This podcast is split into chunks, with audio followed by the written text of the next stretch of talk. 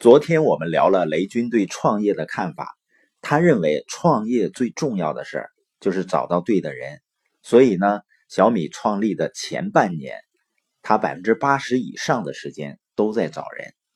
一提到建立团队呢，很多人就觉得说自己不行，好像自己没有影响力。实际上，我们不是非得一定要成为马云这样的世界级的领导人，才可以和志趣相投的人连接。一起去创造改变，而马云也不是先具备了现在的影响力才开始建立团队的，他也是从没有影响力，从普普通通开始的。不是领导人造就了团队，而是开始建立团队，然后呢磨练成了领导人。那要建立团队，连接有价值的人，其中一个因素呢就是时机。昨天我们已经谈到了，那第二个。连接有价值的人，建立团队的关键因素是什么呢？是相信。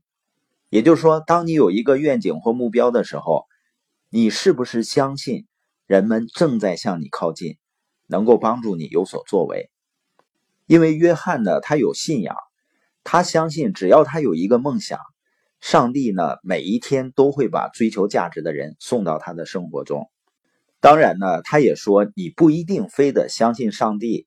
吸引力法则才起作用，我就对目标决定吸引这一点呢坚信不疑，就像相信我是一个男人一样。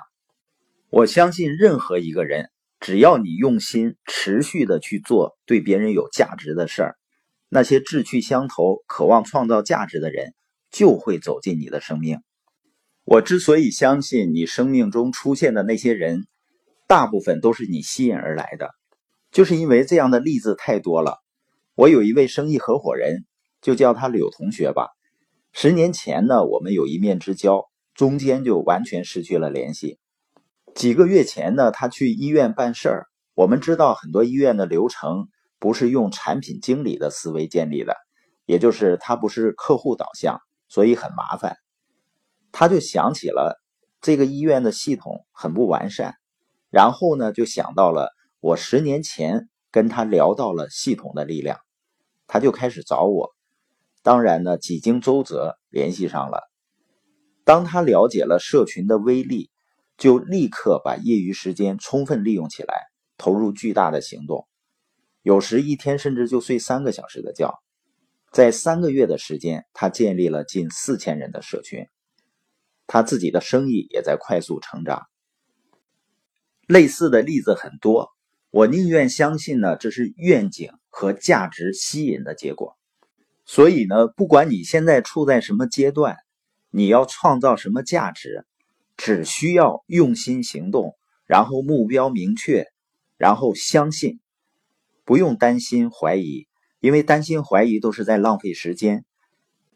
我们只要相信，志趣相投的人啊，一定会被你吸引的。也要相信呢，很多人实际上也想找到你，和你一起有更大的作为。当然呢，有了连接，信任就至关重要了。